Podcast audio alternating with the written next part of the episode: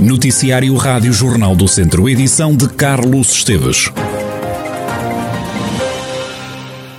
A terceira dose da vacina contra a Covid-19 ainda só está a ser administrada aos imunodeprimidos na região de Viseu. Rita Figueiredo, da direção do Agrupamento dos Centros de Saúde de Dão Lafões, diz que a decisão de vacinação com a terceira dose irá começar pelos grupos mais vulneráveis para a terceira dose, uh, estamos dependentes da saída dos, do, das normas da DGS. Neste momento, a terceira dose que nós estamos a aplicar é aos que estão imunocomprometidos. Portanto, é o que já saiu em norma. Provavelmente as normas estarão, entretanto, a sair. Depois, a decisão de vacinação da terceira dose vai começar pelos mais vulneráveis, não é? E isso já vimos na comunicação social. Portanto, em princípio, começaremos pelas faixas etárias superiores, dos mais de 80. Isso estamos dependentes das normas, mas será operacionalizada nos mais velhos. Uh, primeiro, o que inclui os lares. No caso de Viseu, o avião vai estar em funcionamento até ao final de outubro. Uh, depois vamos avaliar, depender do número de doses ainda por administrar e depois da, da decisão com, com as equipas. Perceber isso com o evoluir da situação.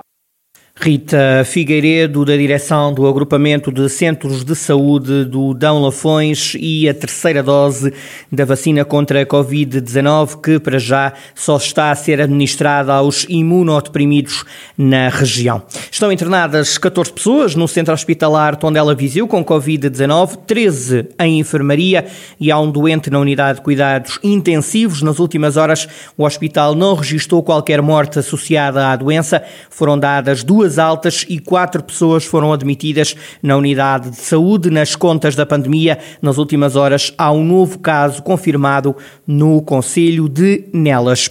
Dois homens e uma mulher foram detidos pela GNR por tráfico de droga nos concelhos de Nelas e de Mangualde. A investigação já decorria há cerca de oito meses. Em declarações à rádio e ao Jornal do Centro, o tenente-coronel Adriano Rezende, Relações Públicas da GNR de Viseu, adiantou que os suspeitos adquiriam a droga em Espanha e vendiam-no depois aos consumidores nos dois concelhos de Nelas e de Mangualde. A GNR deu cumprimento a um mandato de busca domiciliária que culminou na apreensão de 101 doses de cannabis 24 doses de AX, dois veículos, cinco telemóveis e diverso material de corte e de pesagem de droga. Os três suspeitos já foram presentes ao Tribunal Judicial de Viseu.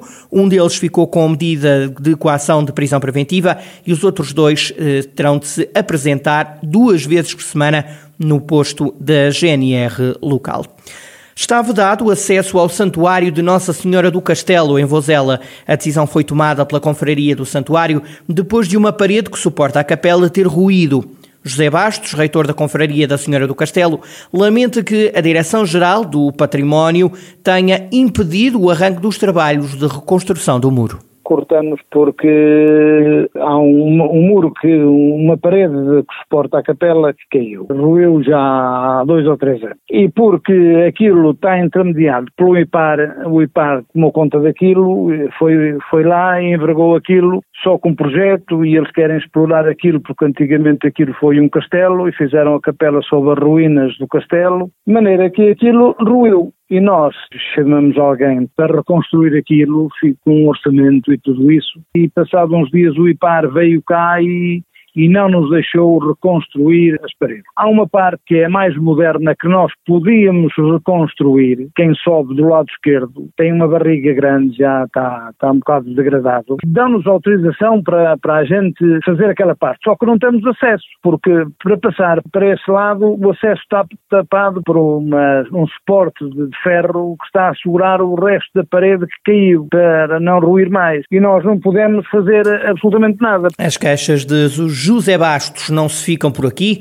O responsável diz desconhecer qual é o trabalho que o antigo IPAR, atual Direção-Geral do Património, está a fazer junto ao santuário. Se nos deixassem fazer aquilo que a gente queria, os muros já estavam recuperados. Neste momento, os muros estavam completamente prontos.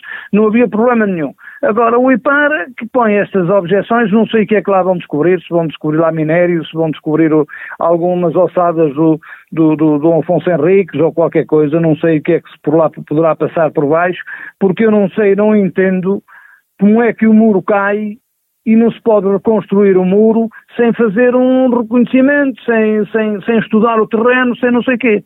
Portanto, aquilo é, todo, é tudo simples, é só levantar muros. Agora, se querem explorar lá por baixo, ver se lá há minério, se lá está lá Dom Afonso Henrique sepultado, ou se lá há alguns muros sepultados, não sei, não faço ideia nenhuma que isso eh, transcende. José Bastos, reitor da Confraria de Nossa Senhora do Castelo, em Vozela, Rádio Jornal do Centro, aguarda ainda um esclarecimento por parte da Direção-Geral do Património. Esta quinta-feira é feriado em Oliveira de Frades, mas não haverá cerimónias oficiais para assinalar a data. Presidente da autarquia, Paulo Ferreira, justifica esta decisão com a pandemia e com o facto de o feriado ficar próximo do calendário eleitoral. O autarca faz um balanço positivo de quatro anos à frente do município de Oliveira de Frades. Paulo Ferreira perdeu as eleições no domingo eleitoral de eleições autárquicas. No futuro, o agora presidente cessante promete ser um vereador da oposição atento. O balanço é extremamente positivo e refletivo numa votação qual nos orgulha todo este percurso. Desde, desde o início sabíamos da, da fragilidade com que iríamos ser suportados neste caminho, mas uma consciência muito tranquila do que tentámos.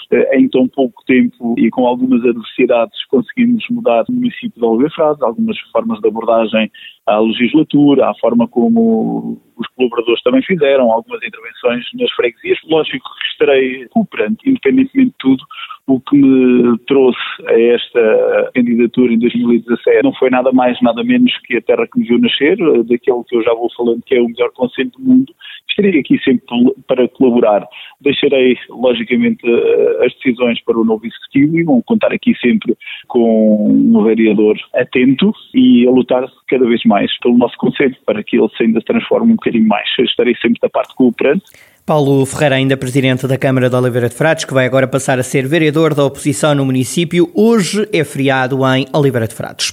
As freguesias de Calde e de Cota, no Conselho de Viseu, recebem no próximo dia 17 de outubro mais um Viseu Trail Running. Será a quinta edição da prova. Paulo Fernandes, presidente da Viriatos Runners de Viseu, explica quais as principais novidades na edição deste ano. Nós, o ano passado, naturalmente, por razões óbvias, eh, suspendemos a edição aquilo que a gente designa a quarta edição, apesar disso marcámos também na, na mesmo momento.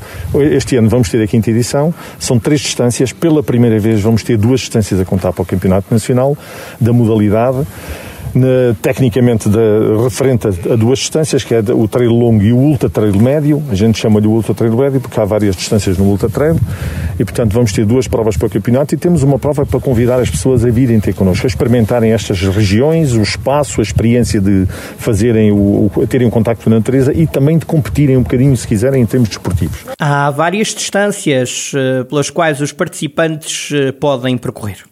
Temos uma distância de 15 km, é uma distância curta, é uma distância de experiência, que se pode fazer até a caminhar, qualquer pessoa de qualquer nível de condição física pode fazê-lo.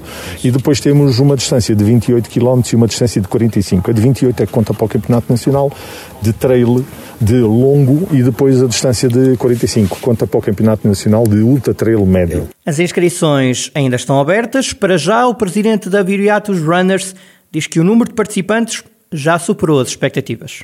Neste momento, eh, o nível de inscrições, eu diria que superou as nossas expectativas. Estamos em cerca de 650 eh, atletas inscritos. Eh, por regra, os atletas que vêm e que nos procuram nestas, nestas provas fazem sempre as inscrições nas últimas semanas e por isso apelamos que o façam o mais rápido possível, até porque as inscrições serão limitadas.